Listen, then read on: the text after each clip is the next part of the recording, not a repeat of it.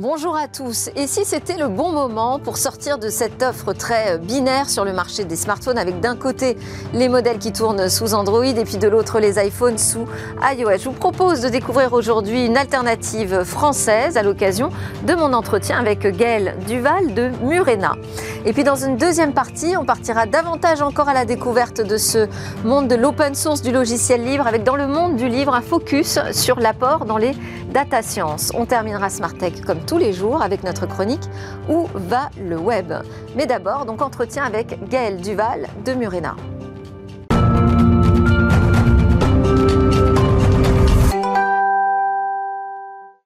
Gaël Duval de Murena est avec nous dans Smart Tech aujourd'hui. Je présentais dans le sommaire comme euh, l'alternative à ce monde très binaire finalement euh, des smartphones qui se partagent entre d'un côté Android, Google et de l'autre euh, Apple, iOS. Et donc il existe d'autres propositions, une autre offre possible. Euh, mais pas forcément très visible, Gaël Duval.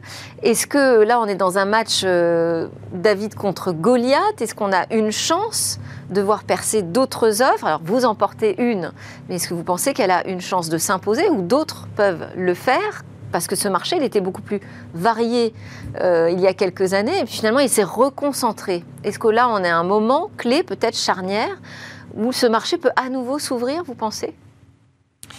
Oui, euh, alors c'est une vaste question. Euh, tout d'abord, juste pour euh, très rapidement, pour rappeler un petit peu aujourd'hui le marché du smartphone, c'est un duopole, comme vous l'avez dit. Donc Apple d'un côté avec iOS et Google de l'autre avec tous les téléphones sous Android. Donc quand vous achetez n'importe quel téléphone Android, même s'il n'est pas de Google, vous avez quand même un système Google dedans avec tous les services de Google qui vont avec. pour résumer aujourd'hui, pour donner une image, euh, ces deux systèmes-là envoient, collectent 10 mégaoctets de données personnelles par jour. C'est considérable qui vont sur les serveurs de Google. Donc les données personnelles, c'est ce que vous utilisez comme application, c'est là où vous êtes, euh, vos mails si vous utilisez une messagerie Android, euh, toutes sortes d'informations qui retracent euh, votre vie privée en permanence. Donc nous, et pas que nous en fait, on pense que c'est problématique cette collecte permanente des données personnelles et on veut ouvrir une nouvelle voie. Et je pense qu'aujourd'hui on est porté par un marché qui est en train d'émerger, un marché qui euh, prône des valeurs plus éthiques, euh, la recherche d'une meilleure vie numérique, d'une vie numérique plus vertueuse. Et on est vraiment là-dessus, en fait. On répond à une demande de marché qui est de plus en plus euh, prégnante aujourd'hui. Oui, c'est pas juste proposer autre chose que Android ou iOS, c'est arriver avec une offre de protection de la vie privée dans, nos vies mobiles, dans, dans, les smartphones. Donc vous concevez un système d'exploitation qui repose quand même sur euh, Android, mais vous dites qu'il est dégooglisé. Qu'est-ce que ça veut dire? Alors, c'est pas tellement qu'il repose sur Android, c'est qu'il reprend juste le moteur d'Android. Donc, on va pas rentrer dans les détails techniques, mais Android, euh, euh, c'est un projet qui est à la base dérivé de Linux, hein, le système d'exploitation, qui est bien connu, et sur lequel ont été construites un système qui permet de faire tourner les smartphones et par-dessus lesquels on retrouve en particulier tous les services de Google. Donc, nous, on prend juste la base c'est-à-dire le moteur euh, de ce système d'exploitation. Et dessus, on ajoute toutes les applications. Donc finalement, c'est un noyau euh, open source. C'est ça. Tout à fait euh, libre. Exactement. Et on rajoute tous les services qui sont usuels aujourd'hui pour un usage numérique normal. On assure la compatibilité avec toutes les applications mobiles du marché, ça c'est important de le dire. Et à la fois, on protège les utilisateurs de cette collecte permanente de leurs données personnelles, puisque nous, on n'a vraiment pas de business model qui repose sur ces données personnelles. On a un business model extrêmement simple. On vend des téléphones avec notre OS et des services en ligne aussi, parce qu'on opère un cloud où les utilisateurs peuvent stocker de manière sécurisée leurs photos, leurs données personnelles, etc. Alors oui, parce que ce système d'exploitation, donc vous le mettez à disposition de l'ensemble du marché. Aujourd'hui, quels sont les smartphones qui, l'embarquent? Alors aujourd'hui, il y a deux possibilités. Soit on peut installer nos systèmes d'exploitation, donc qui est libre, comme vous l'avez dit, sur 250 téléphones du marché à peu près, euh, donc de toutes les marques, hein, on peut dire, c'est assez vaste. On a également un outil qui s'appelle l'Easy Installer qui permet de l'installer plus facilement. Mais aujourd'hui, si j'achète moi un smartphone, euh, je, sais pas, je vais prendre Samsung par hasard, euh, est-ce que je peux décider d'installer à la place de l'Android qui m'est fourni par Google, d'installer ce, cet OS Murena? Tout à fait. Aujourd'hui, euh, sur euh, la plupart. Ça s'appelle iOS, c'est ça Ça? s'appelle iOS, c'est l'OS qu'on développe. Pas le i du non, français. c'est EOS. E. euh, on peut tout à fait l'installer sur un Samsung, comme vous l'avez dit, ça marche très bien. On a déjà d'ailleurs euh, vendu des, des, par le passé des reconditionnés Samsung avec l'OS Murena iOS okay. pour, pour commencer.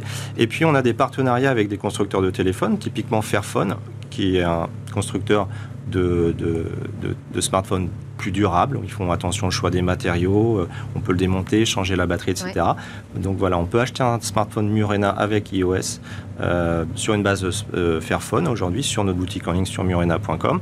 Euh, et puis on a également d'autres partenariats sur matériel avec Gigaset par exemple en Europe.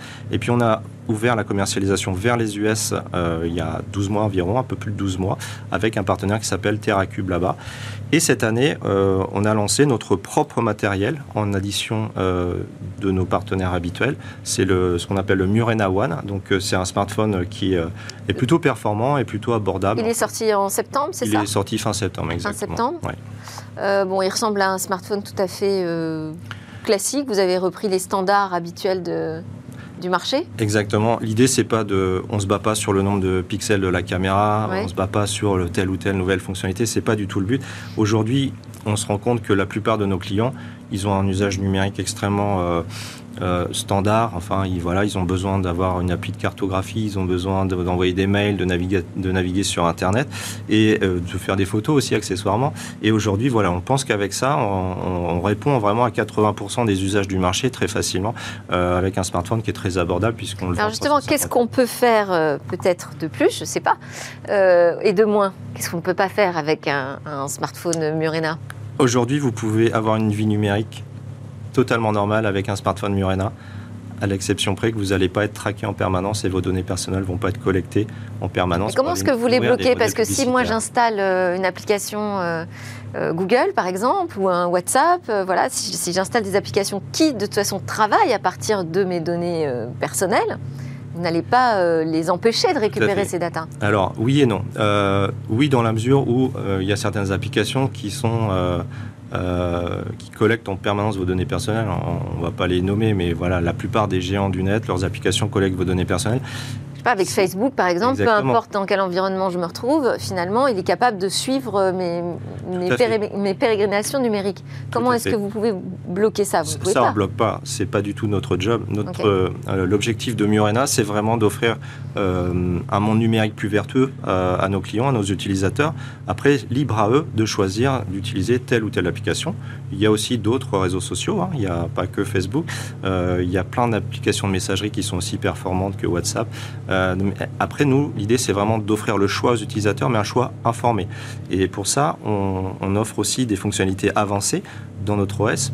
Euh, typiquement, on, expose, euh, on informe les utilisateurs du nombre de trackers qui sont dans chaque application. Donc, on va pouvoir voir quand on veut installer une application, ah, celle-ci, elle a peut-être 15 trackers. Ah, cette application qui est normalement un journal en ligne, un, média classique, elle a peut-être 40 trackers. Là, on va se dire, ah oui, ok, donc il y a euh, peut-être Facebook et puis Google aussi qui savent que j'utilise cette application-là quand je l'utilise. Donc, ça, c'est un problème. Donc, potentiel. Donc on informe les utilisateurs à ce sujet-là parce qu'on pense que c'est important pédagogie un peu. Mmh. Et puis, euh, on leur permet également de couper ces trackers. Donc ça, c'est une nouvelle fonctionnalité qu'on a introduite cette année dans l'OS. Ça permet vraiment, si on veut, de rester en dessous des radars de cette surveillance généralisée euh, avec les données personnelles. Et qu'est-ce que vous avez euh, comme application installée par défaut? Ah, c'est très très basique et très simple. Euh, on a une application de mail, on a une application. Je mettre mes lunettes, je ne veux pas être de loin moi. on a une application qui permet de prendre des photos, bien évidemment. Ouais. Une application de notes, une application de carto, euh, une petite calculette, euh, un réveil matin, etc. Et puis un aussi, navigateur quand même. Un navigateur web, bien, bien et évidemment. alors c'est lequel? Alors c'est un fork.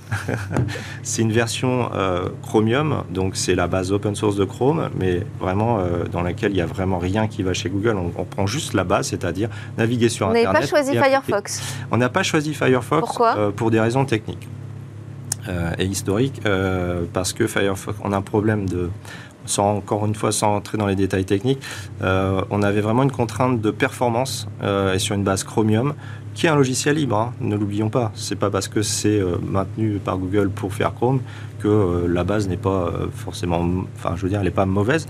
et pour des contraintes de performance, à l'époque on a choisi Chromium. Après ça, on s'interdit pas à l'avenir de basculer sur Firefox si Firefox coche les bonnes cases. Et encore une fois, moi je peux installer le navigateur que je souhaite et on peut utiliser. Exactement.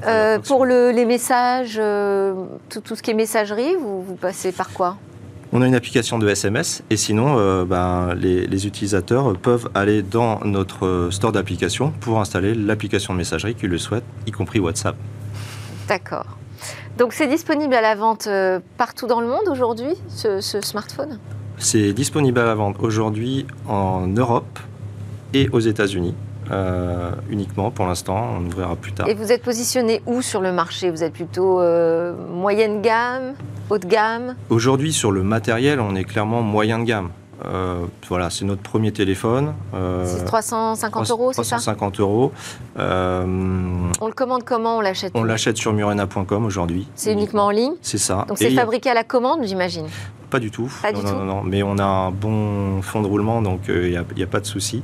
c'est expédié dans les 48 heures. donc, ok. Ok, très bien. Euh, sur la partie euh, protection des données, moi je voulais qu'on pousse un petit peu la réflexion euh, plus loin. Est-ce que vous avez le sentiment qu'en France, on prend le sujet par le bon bout Par exemple, ce règlement sur la protection des données personnelles, est-ce que c'est quelque chose qui a accompagné des initiatives comme la vôtre ou qui ne sert pas à grand-chose?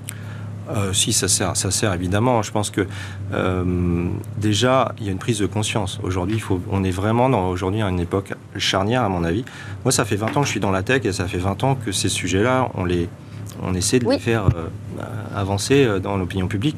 Et là, clairement, depuis 2-3 ans, on voit bien que ça commence à, prendre. Euh, donc, euh, je pense que tous ces règlements, ils vont dans le bon sens, globalement. Après, on peut regarder dans les détails ce qui serait plus intéressant de faire ou pas. Euh, rien que pour la prise Parce qu'aujourd'hui, ce règlement n'empêche pas justement de continuer à collecter des données sur, sur les smartphones. Tout à fait. Et aujourd'hui, nous, ce qu'on propose, c'est plutôt passer du modèle RGPD où l'idée, c'était que chaque utilisateur puisse euh, euh, fournir son consentement à l'utilisation de ses données personnelles, sans quoi il peut difficilement utiliser le service qu'on lui propose, à plutôt par défaut euh, bah, il n'y a pas de collecte de données personnelles. Et puis si l'utilisateur le souhaite, à un moment, il peut dire Ah oui, bon, bah, finalement, moi, je veux bien euh, donner mes données personnelles. On voudrait bien renverser un petit peu la logique de tout Mais là, ça veut dire renverser complètement les business models du numérique. On sort de, complètement de l'offre gratuite. Oui, mais les, les business models du numérique, ils sont opportunistes. Euh, il y a 20 ans, il n'y avait pas de business model euh, sur les données personnelles et pour autant, il y avait quand même euh, des, ordinateurs, il y avait des logiciels, il y avait plein de choses. C'était moins grand public, il y avait moins de démocratisation des usages. peut-être, peut-être, bien sûr, parce que maintenant le smartphone, c'est dans la poche, mmh. on l'utilise tous les jours et pour tout, certes, mais néanmoins, vous voyez, nous, on vend des téléphones, on les achète à, je ne sais plus exactement combien on achète celui-là, mais mettons qu'on l'achète 200 euros, on leur vend 349, on fait une marge de 150 euros. Ça, c'est un business model et qui ne repose pas sur les données personnelles. Ouais. Alors, que pensez-vous aussi de tous ces débats qu'on a aujourd'hui en France, des débats assez vifs sur euh, la partie cloud? Vous avez aussi développé, vous dites, une offre euh, cloud pour euh, héberger vos services. toute cette idée de créer ce cloud souverain à l'européenne, on a l'impression qu'il y a plusieurs voix qui parlent, qui sont parfois dissonantes sur, ce sujet. Quelle est votre position? Nous, notre position, elle est très claire. on pense que aujourd'hui, on a un problème d'indépendance stratégique en Europe. Euh, y a un gros sujet, et c'est pas que dans le numérique, c'est également dans l'énergie, on le voit bien aujourd'hui, euh, on voit bien les forces qui sont en place, donc on pense qu'il serait grand temps qu'on acquiert davantage de souveraineté sur les technologies qu'on utilise en Europe aussi bien sur le smartphone, sur les OS. Hein, c'est vraiment des technologies d'infrastructure que dans le cloud, qui sont également des technologies d'infrastructure. Alors comment on y va vers cette indépendance Alors je ne sais pas exactement comment on y va, mais en tout cas, ce qui est certain, c'est qu'on a, on a, il faut, il faut arrêter d'être timide et il faut arrêter d'être un peu bisounours. Euh, la plupart des technologies euh, dont on parle, elles ont été inventées aussi en grande partie en Europe. Linux a été euh, inventé en Europe, etc. Donc il n'y a vraiment pas de problème de euh, fondamentale euh, de, production de valeur de technologie en Europe. Ça, c'est pas vrai. Le web a été inventé en Europe. Il faut juste redonner de la confiance et avoir une ligne directrice de qu'est-ce qu'on veut produire, qu'est-ce qu'on veut avoir. Et puis aussi être force de proposition parce que moi, j'entends parler plein de gens en permanence sur ces sujets-là et au final, euh, les propositions, on en a relativement peu. Donc c'est pour ça qu'aujourd'hui, on est. Bah, par exemple, qu'est-ce que vous pensez de. Il y a des propositions, par exemple, les quotas, d'imposer à l'État pour les commandes publiques, de respecter des quotas d'achat français? un small business Business Act à l'européenne, ça serait quelque chose qui serait euh, extrêmement vertueux, euh, puisque ça permettrait à toutes ces TPE, PME qui sont créatrices d'innovation de grossir. Et aujourd'hui, elles ont du mal à grossir parce qu'elles manquent de cette commande publique qui est en place euh, aux États-Unis. 30, hein. 30, à 40% de la commande publique aux États-Unis des grandes entreprises va vers les petites entreprises. C'est considérable. Si aujourd'hui c'était le cas en Europe, on verrait plein de champions du numérique émerger. Euh, et puis en Chine, évidemment, ils sont. Après, c'est quoi la condition euh, pour dire qu'on parle de technologie souveraine? Est-ce qu'il faut que ce soit une entreprise française qui porte euh, le projet? Ou est-ce qu'il faut que ce soit le cœur de la technologie qui soit lui-même français ou européen? La question, Parce que là, par exemple, sur la base Android. Oui. La question, à mon avis, c'est pas le drapeau. La question, c'est la capacité qu'on a à maîtriser la technologie, à ne pas dépendre d'un acteur extérieur. La question, c'est euh, aujourd'hui, euh, si, je ne sais pas moi, mais euh, si on, on, ça se passait pas bien avec les États-Unis et qu'on soit en froid, ce qui est déjà un peu arrivé par le passé, par moment, euh, à quel point on va pouvoir continuer à utiliser des systèmes d'exploitation Android ou, ou, Microsoft, etc.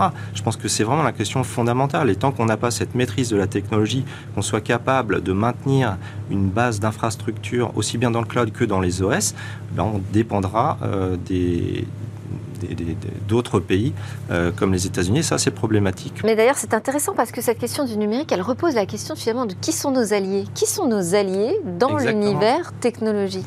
Eh ben, Et, est-ce que l'Europe, ça existe véritablement dans ce monde numérique? Je pense qu'aujourd'hui, euh, en Europe, il y a une très grande force technologique. Il y a énormément de, technologies qui sont inventées en Europe. Hein. Par exemple, le web a été inventé en, Suisse, euh, au CERN, à la fin des années 80, début des années 90. Donc, vraiment, je pense que ça, c'est. Euh, oui, mais euh, pour autant, euh, le travail en commun, la, puissance commune de l'Europe, on la retrouve. C'est pas si évident. C'est pas si évident, mais parce qu'il n'y a peut-être pas encore suffisamment de prise de conscience politique qu'il faut bâtir en commun et avoir, comme vous disiez, des mesures comme un Small Business Act euh, européen. Euh, je pense qu'aujourd'hui, c'est important. Euh, si on regarde par le passé ce qui s'est passé, par exemple, dans le monde de l'aviation, dans les années 60, Boeing avait un monopole quasiment sur l'aviation civile. On aurait pu se dire à l'époque, ah bon, bah, c'est foutu, la partie est perdue, on va passer à autre chose, on va pas faire des avions, on va faire des camionnettes, j'en sais rien on s'est dit, tiens, bah non, en fait, on a plein de constructeurs en Europe, il y a plein de constructeurs, mais qui sont en train de, mourir parce qu'ils sont trop petits. On va les unir et on va créer un truc qui s'appelle Airbus et on va construire un avion de ligne Airbus. Qu'est-ce qui se passe 30 ou 40 ans après? Airbus devient euh, numéro un sur le marché des avions. Donc je pense qu'on est vraiment aujourd'hui dans cette position où il y a une opportunité euh, dans le monde de la technologie qu'il faut saisir pour se réapproprier au niveau européen. Et alors vous travaillez, vous, avec euh, une communauté plus large que la communauté française? Bien entendu. Euh, mais aujourd'hui, avec Internet, il n'y a plus vraiment de frontières non plus. Et en particulier dans l'open source, hein, donc euh, avec les réseaux. Ça, vous faites appel à des développeurs qui sont un petit peu partout euh Oui, oui, on a un cœur qui est français, européen, bien évidemment, mais après, on a des développeurs qui viennent de tous les continents. Donc vous, vous, nous avez expliqué que tout ça repose sur la base du libre. Est-ce que le libre, c'est une des façons de réussir justement à reprendre la main sur l'indépendance numérique, de reprendre la main sur le numérique, de retrouver une indépendance pardon? Alors ça, c'est le point de vue que je défends depuis plusieurs années. Et je pense qu'on est, euh, c'est un point de vue qui est en train de faire son chemin aujourd'hui. Euh, c'est impossible, ceux qui disent on va recréer un, système d'exploitation depuis zéro, from scratch comme on dit, depuis une feuille blanche, c'est impossible. C'est des investissements qui sont colossaux, c'est 30 ou 40 ans d'évolution technologique, etc. C'est impossible. Par contre, avec le libre, ce qui est bien, c'est qu'il y a déjà tout. Donc, euh, et on peut le réutiliser. Évidemment, il y a des règles, on ne peut pas faire n'importe quoi non plus, mais c'est vraiment une question de savoir-faire, plus une question de, de, propriété intellectuelle, finalement. Et quels sont ces grands enjeux du, du logiciel libre, là, actuellement? Les grands enjeux du logiciel libre, ça c'est une euh, très grande question. Euh, je pense que le logiciel libre, à mon sens, il est partout maintenant. C'est devenu un peu une habitude, mais encore une fois, je pense que là, c'est vraiment une question de euh, qui maîtrise le logiciel libre personne et tout le monde à la fois. Mais celui qui maîtrise le plus, c'est celui qui a le savoir-faire. Donc il y, a, aussi un enjeu de formation aujourd'hui euh, dans les universités françaises et européennes, dans les écoles d'ingénieurs. Je pense que c'est vraiment fondamental qu'on forme des gens de très haut niveau qui puissent prendre ça en main pour continuer à créer de la valeur et à se réapproprier. C'est un enjeu de financement aussi. Parce qu'aujourd'hui, qui finance le libre Aujourd'hui, qui finance le libre euh, bah, C'est des gens comme nous. Beaucoup. Mais oui, et comme nous. Bah oui, mais plus largement, c'est quand même plus massivement des entreprises américaines. Et, c'est pour ça qu'il faut des Small Business Act. il faut que les entreprises s'emparent du libre également, y contribuent. Euh, ça, ça permet de faire vivre également l'écosystème. Est-ce que vous avez prévu de rencontrer euh, Jean-Noël Barrot, le nouveau ministre délégué au numérique ah, et aux télécommunications On a prévu de rencontrer dès qu'il est prêt à nous recevoir. Vous en attendez quelque chose? Aujourd'hui, euh, pas vraiment, parce qu'en fait, nous, on est très... Euh, euh, ce qui compte avant tout, c'est le client. Donc, on veut lui créer le meilleur produit pour son usage, un produit plus vertueux qui respecte ses valeurs. Et, et, pour ça, on n'a pas spécialement besoin d'avoir des appuis politiques. Bon, alors je voulais qu'on termine cet entretien ensemble avec l'interview express Gaël Duval. vous pouvez répondre de manière tout à fait personnelle ou professionnelle. Je vous laisse choisir sur vos rêves d'abord. Euh, mon rêve, euh, enfin moi d'un point de vue professionnel, c'est vraiment qu'on arrive à construire cette Europe technologique indépendante. Il y a tout ce qu'il faut sur la table. Il y a les ingénieurs, il y a les technologies, il y a le libre, comme vous avez dit. C'est juste une question de volonté politique à un moment, mais je pense qu'on n'en est pas très loin. Quelles sont vos peurs, Gaël Duval? Quelles sont mes peurs? Oh, Mes peurs, elles sont euh, structurelles sur l'état du monde aujourd'hui. On voit ce qui se passe en Ukraine. c'est quand même assez inquiétant, il faut bien le reconnaître. Mais bon, je pense que c'est pas la première fois que le monde est en crise. On, je pense qu'on dépassera ça, mais c'est. Ça fait partie de vos interrogations? Quelle est votre interrogation? Mon interrogation aujourd'hui, enfin, si on parle d'un point de vue géopolitique, c'est euh, cette crise qui est profonde en Ukraine et qui vraiment euh, peut déraper à tout moment. Euh, elle montre à quel point on est à la croisée des chemins, notamment au niveau de l'Europe. se dire est-ce qu'on va réussir enfin à prendre notre destin en main et à être une Europe unie qui va pouvoir avancer selon ses propres choix Ou est-ce qu'à un moment, on va être suffisamment faible pour devoir reposer sur d'autres, en particulier euh, nos amis américains? Je crois qu'il y a vraiment une question de, choix aujourd'hui qui est en train de s'opérer. Comment vous voyez la prochaine révolution dans le smartphone, dans les télécommunications, dans le mobile? La prochaine révolution, moi je ne m'appelle pas Madame Irma, j'ai pas une boule de cristal. Donc euh, je pense que la prochaine révolution, elle va venir d'un endroit euh, aujourd'hui dont on n'a pas forcément idée. Euh, on, a toujours des surprises comme ça dans la tech, hein. un petit truc un peu un petit truc qui sort d'un labo, une idée par là, et puis ça crée tout d'un coup une révolution industrielle.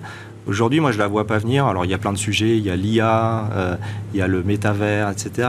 Mais euh, il y a la protection des données. Ah oui. Vous, par exemple, dans 5 ans, c'est pas un sujet techno, ça. C'est un sujet euh, plus philosophique et politique. Dans 5 ans, vous vous imaginez où avec Murena? Je pense qu'on a vraiment un boulevard devant nous. Le marché demande des solutions plus vertueuses, comme le Murena One et comme l'OS qu'on développe.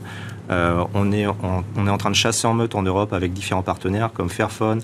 Euh, on fait partie euh, de Euclidia, hein, l'alliance des industriels du cloud européen. il y a vraiment un alignement de planètes aujourd'hui qui fait que je pense que parmi toutes ces boîtes dont on commence à parler un petit peu aujourd'hui, il y en a qui vont devenir grandes si l'Europe nous aide un petit peu. Merci beaucoup. C'était l'entretien avec euh, Gaël Duval, un grand entretien avant cette interview express. Gaël Duval qui est le fondateur de Murena en interview dans Smartech. Vous restez avec moi juste après la pause. On continue de parler du monde du libre.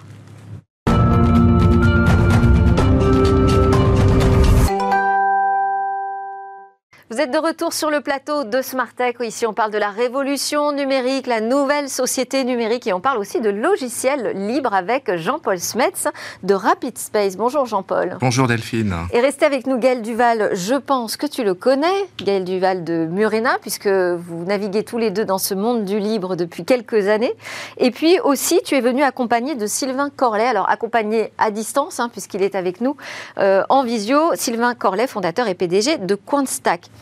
Euh, Quantstack, juste un mot, c'est une équipe de développeurs qui travaille autour des data science, c'est ça? Oui. Ok, donc ça va être le sujet principal euh, qu'on va aborder ensemble avant de donner la parole à Sylvain. Euh, quelle est la place aujourd'hui du logiciel libre dans cet univers des data science qui est devenu très important dans le monde numérique? En fait, on va un peu expliquer d'abord comment marchent les data science, parce que pour beaucoup de gens, l'IA, les data science, le big data, c'est de la magie hop, ça apparaît tout seul, on pense qu'il y a un seul magicien unique derrière, que c'est un seul métier, mais pas du tout. Les data science, c'est typiquement trois métiers différents avec un process très structuré. Et c'est un peu comme dans une maison. Une maison, elle sort pas du sol comme ça par magie. Il y a les fondations, la maçonnerie, la charpente. Pour chacune des étapes, c'est des personnes et des métiers différents et des outils différents. Bah, dans les data sciences, c'est pareil. C'est des femmes et des hommes différents avec des logiciels différents, très souvent des logiciels libres, euh, comme on va bien le voir euh, après. Et alors, quelles sont ces, ces, grandes étapes, justement? Alors, il y a trois étapes. La recherche, l'industrialisation et le déploiement. Alors, la recherche, c'est ce que tout le monde voit, c'est euh, l'étape, euh, on va dire, le cœur de métier des data science. On utilise des gens qui sont plutôt des mathématiciens, qui ont une très grande compétence en termes de statistiques, parfois de modèles physiques, de traitement du signal, qui ont vu beaucoup de données dans leur vie et qui vont essayer de trouver, en explorant les données, des corrélations. Donc, par exemple, ils entendent le bruit d'une éolienne ou ses vibrations ils font un petit calcul dessus et disent ah elle va bientôt casser euh, dans deux jours ou dans un mois. Ils arrivent à faire ce qu'on appelle un modèle prédictif. Le modèle prédictif, c'est en fonction du bruit ou de la vibration, il va se passer telle ou telle chose. Et cette partie en fait des data science qui, qui est merveilleuse, elle prend entre quelques heures et quelques semaines elle dépend beaucoup du talent du data scientist. La deuxième étape, c'est ce qu'on appelle l'industrialisation. Si on a un bon modèle prédictif, on va vouloir non pas en fait traiter quelques données de quelques éoliennes, mais toutes les données de toutes les éoliennes et tous les jours, voire toutes les minutes, pour mettre à jour le modèle, pour être sûr qu'on a euh, finalement la meilleure prédiction possible. Et là, on a besoin d'un outil qui s'appelle un data hub, qui sert à collecter automatiquement les données, les stocker, refaire les calculs tous les jours et euh, produire euh, finalement le modèle mis à jour. Cette partie-là, elle prend entre quelques mois et quelques années. Et la partie la plus compliquée, la plus lourde, c'est la collecte automatique des données, qui peut prendre une, deux années. Les gens la sous-estiment énormément. La dernière étape, c'est ce qu'on appelle le déploiement. Une fois qu'on a tout en place, on se dit, bah, si on faisait finalement un objet connecté, un capteur, dans lequel on va directement mettre le modèle d'intelligence artificielle, comme ça, euh, quand l'éolienne fait un son un peu bizarre, euh, le capteur localement fait le calcul mathématique et l'arrête avant que la glace tombe sur les enfants et les transperce au sol de l'éolienne. C'est une vision d'horreur. C'est une vision d'horreur. C'est un cas réel et c'est aussi un cas réel d'application euh, des techniques de big data. Et c'est ce qu'on appelle parfois le edge computing, euh, l'idée qu'en fait on va faire le calcul directement dans l'objet, dans l'éolienne, plutôt que de repasser par le cloud et le data hub. Ça prend quelques mois à réaliser. Et donc dans ces trois étapes, aujourd'hui, on trouve du logiciel libre Absolument partout. Et dans la première étape, on a le logiciel libre de référence absolue qui s'appelle Jupiter. Ça vient de Julia, Python et R. Il a été fait par Fernando Pérez, qui est en fait un physicien colombien et qui a commencé à travailler là-dessus en 2001, donc plus de 20 ans on voit que le logiciel libre, ça se développe euh, sur la très longue durée. Et donc Jupiter, ça ressemble en fait à une page blanche, un peu comme un cahier de notes ou un manuel. On va écrire des formules de maths, comme des maths. On va expliquer ce qu'elles veulent dire, mettre du code pour transformer ces formules de maths en quelque chose qui fonctionne, donner quelques données pour vérifier que ça marche et voir le résultat. Et les data scientists vont s'échanger les notebooks entre eux pour toute cette phase de recherche. Jupiter, une de ses particularités, c'est qu'il fonctionne avec plus de 40 langages de programmation, notamment Python et R. Python, c'est la référence des data sciences. R, si on avait mis les 40 noms dans, dans, le nom de Jupiter, ça aurait été trop long. Oui, c'est ça. D'accord. Et, R, euh, c'est ce qu'utilise Nicolas Hertel, qu'on avait vu euh, justement. De la PHP. Oui, pour essayer de, de, voir si la fluoxétine a un intérêt pour le Covid. Et alors, ce qui est génial avec Jupiter, c'est que comme c'est un logiciel libre, on a maintenant un Français qui s'appelle Romain Casati au lycée euh, euh, à Vierzon, qui a fait une version qui tourne directement dans un navigateur web sans cloud. Donc plus besoin de crédit gratuit, plus de besoin de faire les yeux doux euh, aux hyperscalers américains. Un coup de baston et tout le monde peut apprendre l'IA dans tous les lycées de France sans aucune infrastructure ni aucun abonnement. Très bien. Alors, la chose qu'il faut comprendre, c'est que dans les data sciences, la partie exploratoire, en fait, elle repose surtout sur le talent du mathématicien et son expérience, beaucoup plus que sur les dépenses de logiciels ou d'infrastructures. Il suffit d'un ordinateur portable et d'un Jupiter. Si on a un bon data scientist, il trouve en quelques heures à quelques semaines. Si on a quelqu'un sans talent, il trouvera jamais. Et donc, voilà, il faut être bon en maths, sinon ça marche pas. Après, pour l'industrialisation. C'est ce que j'allais dire. Alors, mais est-ce qu'on a aussi une place importante du livre dans la partie industrialisation et déploiement? Alors, sur l'industrialisation, c'est moins connu, mais on a euh, trois éditeurs euh, en Europe. Euh, alors, Nexedi avec Vendelin, Senix avec Warp10 et Data Artisan avec Flink, qui tous sont des plateformes d'industrialisation qui sont réellement utilisées. Data Artisan a été racheté par Alibaba en 2019. Senix est aujourd'hui spécialiste de la série temporelle, donc tous les, problèmes liés au temps. Et Nexedi, c'est plutôt les, grands volumes de données. Et donc, on a euh, dans ces entreprises des compétences qui sont plutôt liées à l'automatisation de grandes infrastructures. Contrairement aux maths, il n'y a pas besoin de beaucoup de talent, mais ça s'apprend. Et il faut juste être persévérant, persévérant et euh, avoir un peu de courage et on arrive à faire des belles plateformes. Et pour le déploiement, bon, bah, c'est les langages traditionnels, c'est C++, Rust. Euh, pour la gestion de flotte, on a les Norvégiens de Mender qui ont quelque chose. Pour le Edge, euh, SlapOS. Et on trouve Python de bout en bout, puisqu'il est dans Jupiter, dans Vendeline, dans Cython qui accélère d'un facteur 100 le déploiement, ou dans Scikit-learn qu'on retrouve absolument partout. Alors, euh, ça, c'est la librairie numéro un mondiale, c'est ça? Oui, alors c'est Français de euh, Alexandre Grandfort et Gaël Rocco, qui ont fait une librairie euh, qui sert dans tous les sites de vente en ligne pour dire si vous achetez tel livre, achetez tel vêtement, si vous achetez tel vêtement, achetez tel livre. Ça sert donc dans la phase de recherche pour essayer de voir comment on calcule la corrélation entre les livres qu'on aime et les vêtements qu'on aime. Ça sert dans la phase d'industrialisation pour voir à partir de tous vos achats de livres et tous vos achats de vêtements euh, si la corrélation a évolué dans le temps. Et ça sert dans la phase de déploiement pour quand vous allez sur un livre, afficher le vêtement qui correspond. Donc, euh, Scikit-learn est partout. Ok. Alors, en ce moment, il y a une actualité autour de Palantir. Palantir qui est quand même un géant de, la data science, enfin en tout cas de la capacité d'analyse au milieu de toutes ces données, du big data. Euh, tu ne l'as pas encore cité? Alors, c'est une société américaine qui fait peur à tout le monde, notamment. Parce, qu'elle travaille pour les services de renseignement. Et qu'elle a eu des financements du fonds d'investissement de la CIA. Et on la connaît pour ça, mais ce qu'on ne sait pas, c'est que c'est surtout un one-stop shop, on est une grosse boîte, on y va, on a tout chez Palantir, la recherche, l'industrialisation, le déploiement, les experts métiers, la totale de bout en bout. Donc incontournable finalement. C'est très séduisant pour une entreprise du CAC 40. Pas plus besoin de réfléchir, un seul achat, un seul contrat, magnifique. Et alors il y a des alternatives? En fait, il y a tout. Donc si vous voulez euh, de la recherche, vous allez voir Simerio, euh, Quantstack, euh, qui ont exactement les, bons doctorants physiciens qui savent faire. On a deux éditeurs en France, Nexedis et pour le déploiement, on a euh, des, centaines de fournisseurs euh, dans Euclidia avec un annuaire de toutes les technologies en Europe, cloudrepo.eu. Donc tout existe en Europe aujourd'hui déjà. Ce qui est en fait étonnant, c'est qu'on voit une fois de plus les gouvernements financer des projets pour refaire ce qui existe déjà. Parce que là, l'actualité du jour, euh, c'est toute une série d'annonces de création d'une alternative à Palantir, mais on en a déjà plusieurs.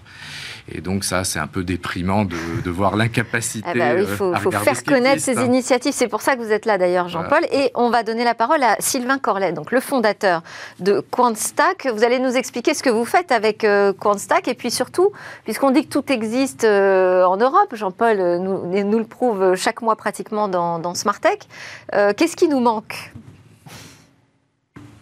Ah, c'est une question pour moi. Oui, donc ce qui nous manque en Europe, je pense effectivement, comme le disait euh, Jean-Paul, c'est un petit peu de, solidarité entre les sociétés et possiblement aussi une action, euh, disons, euh, un petit peu de stratégie et de planification de l'action publique autour de, ces technologies afin de mutualiser les efforts des différents acteurs du secteur. Jean-Paul, c'est ça qui nous manque principalement? Oh, je suis d'accord, oui. Ouais. Voilà. Bon, et puis les bons data scientists aussi. Ça, on en a plutôt plus que les autres. Euh, ce serait bien d'en avoir plus, mais on est plutôt euh, bien placé dans ce domaine. Alors, Sylvain Corlet, je vous demandais aussi de nous présenter ce que vous faites avec euh, QuantStack. Oui, donc QuantStack, c'est un éditeur logiciel libre spécialisé dans les outils pour le calcul scientifique, les data sciences et l'enseignement des sciences. Donc, notre équipe compte parmi les principaux mainteneurs et développeurs de projets majeurs de notre écosystème en particulier Jupiter, qui est utilisé par des millions de personnes dans le monde. Donc Jupiter, on en a parlé un petit peu plus tôt, c'est un logiciel open source qui a pour but de fournir des standards ouverts euh, et des services en ligne pour le calcul interactif. Et un des principaux composants de l'écosystème de Jupyter, c'est le notebook ou carnet numérique qui permet de créer ces documents interactifs dans lesquels on peut avoir du texte, des images et des fragments de code exécutables en ligne. Alors, euh, euh, donc cette interface est particulièrement populaire dans toutes les plateformes de data science pour l'enseignement, dans le supérieur et le secondaire. Alors, Sylvain, expliquez-nous, euh, parce que vous êtes un spécialiste des, data science, comment vous y êtes arrivé et pourquoi avoir choisi justement d'utiliser Jupyter, de passer euh, euh, du côté du développement open source?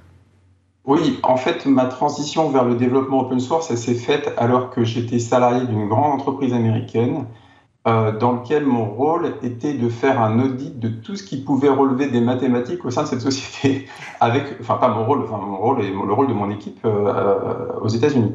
Et pour faire ces, cet audit, on créait très souvent des petits prototypes de nouveaux modèles. On évaluait les modèles qui avaient été faits par d'autres équipes dans l'organisation. On devait faire des prototypes très rapidement. Et quand Jupiter a commencé à émerger, euh, nous, ça a été une solution très naturelle pour nous et j'ai immédiatement commencé à contribuer au logiciel. C'est très rapidement devenu aussi ma principale activité, finalement, de développer, de développer des outils plutôt que de les utiliser. Vous avez peut-être une question à, leur poser, là, nos experts du libre, euh, aujourd'hui. Enfin, je ne sais pas si vous connaissiez d'ailleurs Sylvain euh, déjà auparavant, mais euh, aujourd'hui, vous, comment vous faites pour travailler avec ce monde du développement open source? Comment on trouve les bons développeurs pour ces projets? Ah, alors, trouver des développeurs open source, pour nous, c'est facile parce que on a, une, on a déjà une des premières reconnaissances du marché, une, une certaine exposition. Et donc, la plupart des gens, c'est des, candidatures spontanées, en fait. Ils adhèrent aux valeurs. Vous avez de la chance. Ils adhèrent, tout à fait. On a vraiment aucun mal à recruter aujourd'hui. Et la partie data science, euh, ça vous intéresse de travailler là-dessus? Moi, tout m'intéresse, mais euh, c'est pas notre métier. C'est pas votre métier. Bon. Euh, Sylvain Corlet, aujourd'hui, sur quel projet est-ce que vous travaillez? Alors, comme je disais, je, travaille notamment sur Jupiter, mais aussi sur d'autres logiciels autour du déploiement et de la distribution du logiciel pour les sciences, avec un projet qui s'appelle Condaforge, qui est une initiative communautaire pour ce qu'on appelle des paquets installables pour tous ces librairies, tous ces librairies, tous ces outils pour le calcul scientifique, qui est utilisé également par des millions de gens dans le monde, et on compte à peu près 300 millions de paquets téléchargés par mois sur Condaforge. alors, qui sont ces millions de gens dans le monde là qui téléchargent euh, tous ces paquets?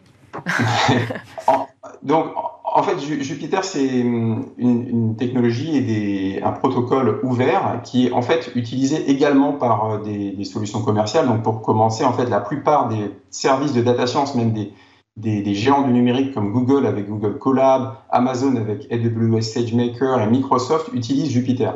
Et, mais au-delà de ces plateformes commerciales, la plupart des laboratoires euh, de recherche, dans la plupart des laboratoires de recherche scientifique en France, on va trouver des gens qui utilisent Jupiter sous une forme ou une autre.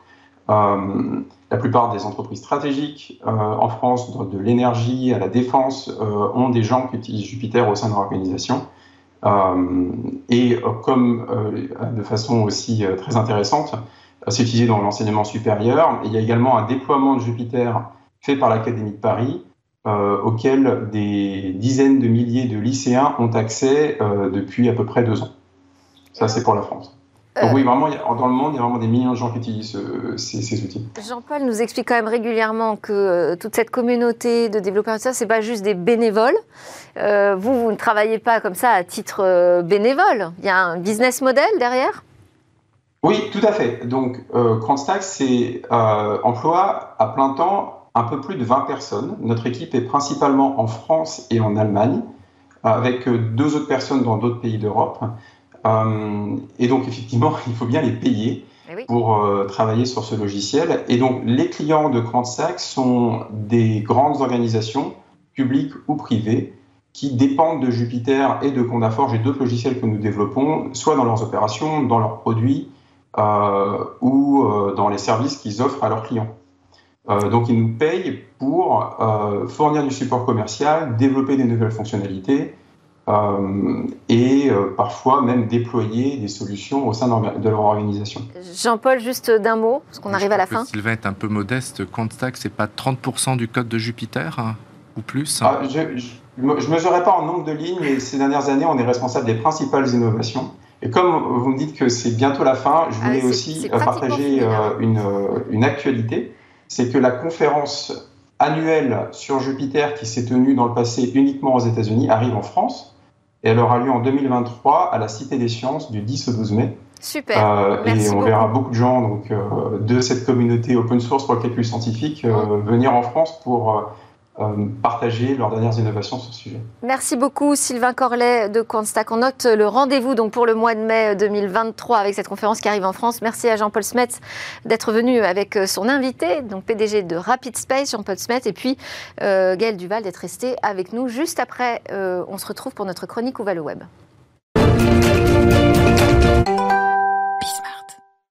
Donc l'un d'œil quotidien à ce futur possible d'Internet qu'on peut appeler le métavers ou pas. En tout cas, aujourd'hui, Eva Bensadi va nous expliquer pourquoi les NFT sont aujourd'hui euh, véritablement une aubaine pour cette industrie musicale.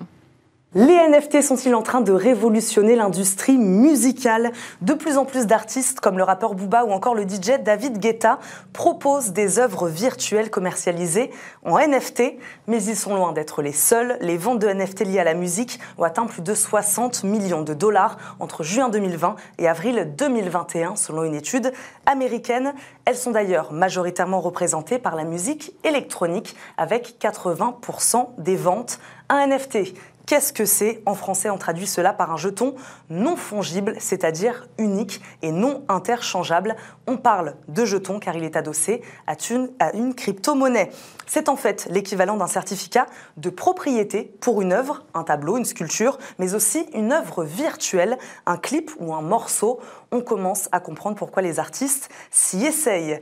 Parmi les pionniers en France, on peut citer Booba, donc le rappeur a vendu l'année dernière 25 000 exemplaires de 5 cartes animées donnant accès euh, à son clip TN, à l'époque inédit, bien sûr car oui, c'est la première vertu des NFT, créer de l'exclusivité et de la rareté numérique, comme pour les œuvres d'art, ce qui n'était pas vraiment le cas avant. Il faut le dire, les fichiers numériques sont par essence duplicables à volonté. Le second intérêt des NFT est qu'ils démultiplient les droits générés L'artiste Jacques, par exemple, connu pour ses musiques électro, a décidé de vendre son single seconde par seconde, soit 192 NFT.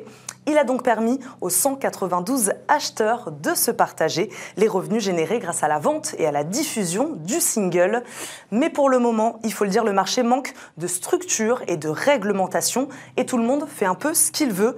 La société de gestion des droits d'auteur, compositeurs et éditeurs de musique, plus connue sous le nom de la SACEM, elle y travaille. La logique serait d'appliquer aux NFT les conditions traditionnelles des droits d'auteur, une valeur à la hauteur d'un pourcentage du prix de vente. S'ils ont leurs fans, les NFT possèdent aussi leurs détracteurs. Le rappeur américain Kanye West, par exemple, a récemment expliqué qu'il ne voulait pas participer à cette course effrénée. Il préfère se consacrer, je cite, sur la construction de vrais produits dans le vrai monde.